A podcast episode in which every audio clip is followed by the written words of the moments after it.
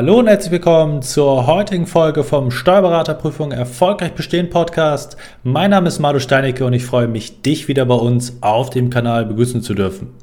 Heute haben wir für euch im Podcast eine besonders hörenswerte Tonspur eines unserer YouTube-Videos vorbereitet. Viel Spaß dabei! Dass es nicht den einen Weg zum erfolgreichen Bestehen des Steuerberaterexamens gibt, das möchte ich heute mit meinem Interviewgast besprechen. Herzlich willkommen, Nina. Schön, dass du dir die Zeit nimmst für unser kurzes Interview. Ja, vielen Dank für die Einladung. Ja, vielen Dank erstmal, dass du den weiten Weg aus München hier hoch in den Norden nach Hamburg auf dich genommen hast, damit wir einmal über deine Examensvorbereitung sprechen können.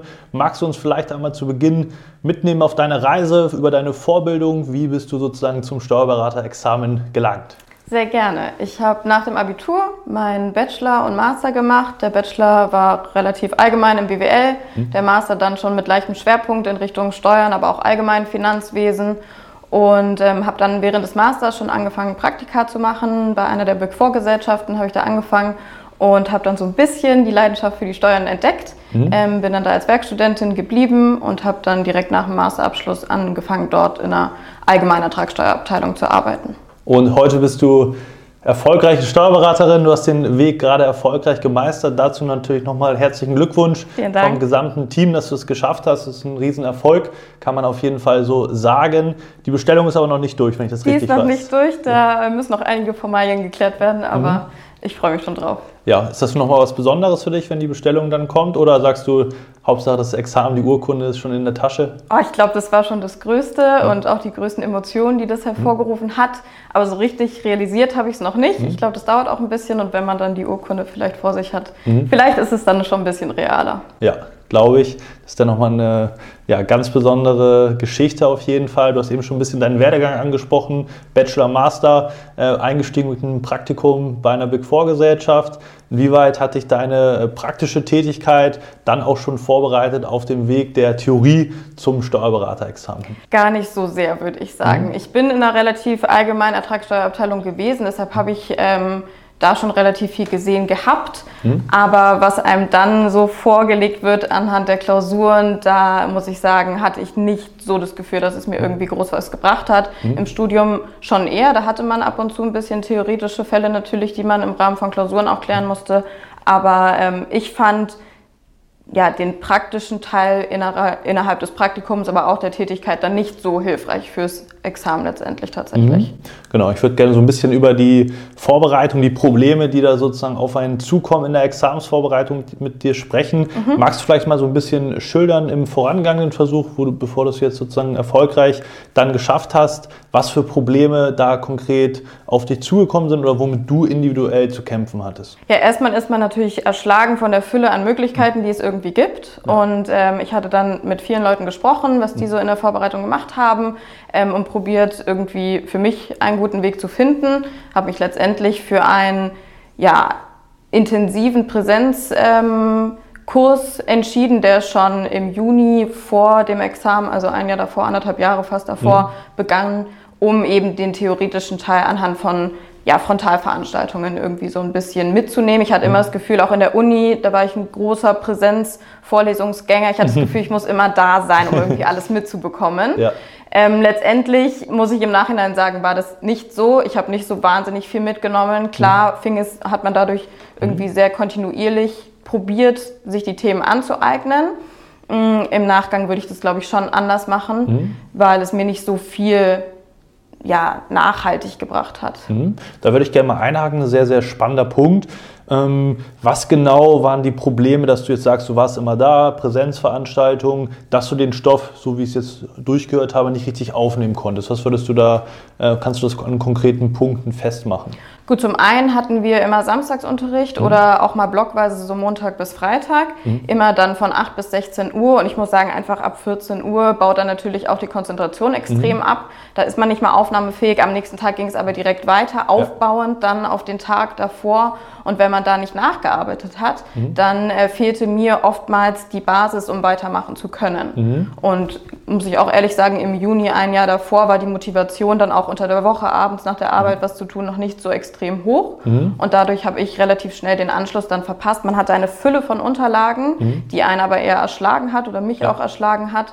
Und ähm, ja, war deshalb auch ein bisschen überfordert. Was kann mhm. ich denn jetzt im frühen Stadium eigentlich schon machen, ja. damit es nachhaltig Sinn hat mhm. und dass es mich weiter voranbringt? Ja, ist man denn da, sag ich mal, in einer Situation, wo man auf sich allein gestellt ist oder wird man da, sag ich mal, auch immer wieder unterstützt, was jetzt konkret zu tun ist, weil häufig hört man ja, man kriegt den Berg an Unterlagen und äh, hier ist die Vorlesung und dann äh, macht man viel Glück. Ja. Ähm, kann man das so beschreiben, oder? Schon ziemlich, ja. Mhm. Also es ist jetzt nicht so, dass da irgendwie individuelle Hilfestellungen für den mhm. Einzelnen geleistet werden. Klar kann man nachfragen, aber das muss man dann schon sehr proaktiv machen mhm. und die Dozenten haben jetzt auch nicht ewig Zeit, mhm. ähm, sich damit dann noch mit dem Einzelnen zu beschäftigen. Ja.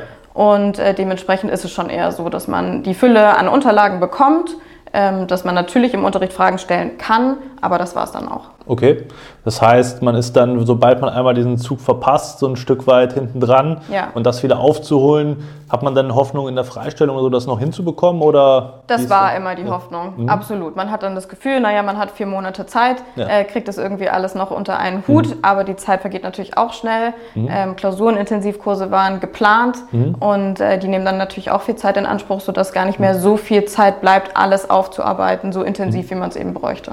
Genau. Und reflektierend sagst du, dass sozusagen im vorangegangenen Versuch das auch das größte Problem dann letztendlich gewesen ist, warum es da dann knapp nicht gereicht hat in dem Moment? Oder willst du es noch an anderen Punkten festmachen? Nee, ich glaube schon, dass das ein großer Punkt war. In mhm. den Klausurenintensivkursen hat man dann natürlich ähm, so gerade die Spitzen der mhm. Thematiken ähm, nochmal abgehandelt. Mhm. Aber ich glaube, mir fehlt es gerade auch noch an den Grundlagen in einigen Fächern und in ja. einigen Bereichen und mhm. dafür war dann nicht mehr genug Zeit, mhm. weil in den Intensivkursen natürlich auf extreme Exoten auch schon teilweise eingegangen ist, natürlich mhm. auch normale Fälle, aber da war irgendwie nicht mehr die Zeit, an den Grundlagen genug zu arbeiten, damit mhm. es dann reicht. Ja, schon angesprochen, Klausurenintensivkurs, äh, kurz vor dem Examen mhm. oder wann genau hat der stattgefunden? Der hat Ende August, Anfang September stattgefunden mhm. und ich habe dann sogar im September nochmal einen gemacht, einen mhm. einwöchigen. Der erste war ja, innerhalb von zwei, drei Wochen haben wir halt 15 bis 20 Klausuren geschrieben, mhm. dementsprechend sehr intensive Zeit, ja. sehr anstrengende mhm. Zeit im Nachhinein nicht unbedingt das Richtige für mich, mhm. ähm, weil die Nachbereitung einfach nicht nur zu kurz kam, sondern mhm. sie war einfach überhaupt nicht möglich, ja. weil man jeden Tag eine Klausur geschrieben hat und dementsprechend abends, wenn man um 18, 19 Uhr nach Hause kam, auch mhm. nicht mehr die Luft da war, um dann noch was äh, anständig nachzubereiten. Mhm. Ja. Dementsprechend in dem Format würde ich es nicht nochmal machen. Mhm. Das ist auch einer der Punkte, die wir, wenn du uns oder unsere Videos häufig verfolgst, immer wieder ansprechen die Problematik und sehr, sehr verbreitet eben diese Klausurenintensivkurse zu einem sehr späten Zeitpunkt. Da kann ich dir auch nochmal mitgeben für alle. Nacharbeit der Klausuren ist ganz essentiell. Du hast es eben schon so ein Stück weit angesprochen und wenn man dann in so einer kurzen Zeit, so kurz vor dem Examen, in der Masse diese Klausuren schreibt, dann kommt man eben nicht zur Nachbereitung und das ist eben ganz, ganz gefährlich. Ja. Dann bist du im Februar 21 ne, zu uns gekommen dann. Mhm. Was hat sich dann konkret verändert? Wie ist sozusagen die Vorbereitung dann mit uns gelaufen? Was waren die Unterschiede? Also zum einen ist sie natürlich sehr individuell mhm. gelaufen, so dass wir uns oft zusammengesetzt haben, um zu gucken, wo stehe ich denn jetzt? Mhm. Was ist das Ziel ja. und was braucht es, um eben an das Ziel zu gelangen? Mhm. Ähm, dann natürlich die Gruppencalls, die wir zusammen haben, in, in kleineren Gruppen, von denen ich am Anfang nicht so ganz überzeugt war, muss ich gestehen, aber mit der Zeit äh, doch sehr zu schätzen gelernt mhm. habe ähm, weil es eben nicht nur um die reine fachliche Vermittlung ging, sondern mhm. eben auch ums Umsetzen, um Probleme miteinander zu diskutieren, in der mhm. Gruppe mit anderen Kandidaten auch, mhm. um deren Probleme zu verstehen und dann mhm. eben von euch gelöst zu bekommen. Ja, schon angesprochen, nicht nur konzeptionell skeptisch, du warst, wenn ich das so sagen darf, auch insgesamt ähm, mit, den, mit dem einen oder anderen Zweifel in die Zusammenarbeit gestartet. Magst du da vielleicht noch ein bisschen was drüber erzählen? Ja, ich hatte das Gefühl, ähm, zunächst von der einen Gruppensituation in einem großen Klausurenkurs oder auch ähm, inhaltlichen Kurs in den nächsten zu schlittern und wollte das eben unbedingt verhindern, weil ich ja, ja gesehen hatte, dass es nicht funktioniert hatte. Mhm. Und ähm, ihr habt mir dann aber eben deutlich gemacht, dass diese Gruppencalls ja zum einen in einem sehr viel kleineren und persönlichen Rahmen stattfinden. Mhm. Und ich tatsächlich auch nicht jemand bin, der in so großen, wenn 100 Leute in einem Raum sitzen, da nicht unbedingt ähm, nach vorne gehe zum Dozenten, mit denen irgendwie über meine Probleme rede und mhm. Fragen stelle. Ja. Aber in diesem Rahmen, den ihr geschaffen habt, das eben sehr gut mhm. möglich ist. und mhm. man da auch keinerlei Hemmungen hat. Ganz im Gegenteil, es wird eher äh, zu einer kleinen Familie sozusagen, wo man wirklich gar keine Hemmungen mehr hat zu reden und auch unter untereinander, nicht nur mit mhm. euch, sondern eben auch mit den anderen ähm, Kandidaten mhm. sich gut austauschen kann.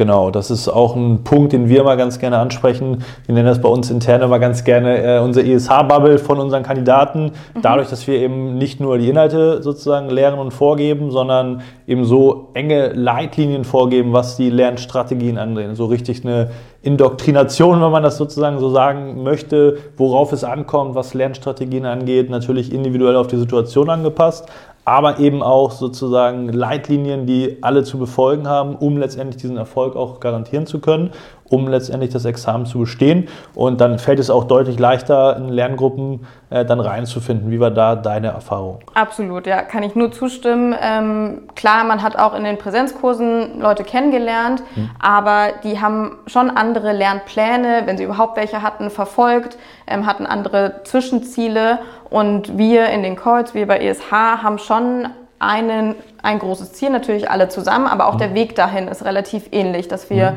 Lernpläne haben, dass die Zwischenziele ähnlich gesetzt sind, dass wenn wir Fragen haben, wir auch den gleichen Ansprechpartner haben, an den wir es eben adressieren können. Mhm. Und dementsprechend ist es super einfach gefallen, da gemeinsam zu arbeiten. Mhm. Nicht nur in der schriftlichen, auch gerade in der mündlichen Vorbereitung haben sich da super Lerngruppen ergeben, die mhm. für mich elementar wichtig waren beim Versuch. Mhm.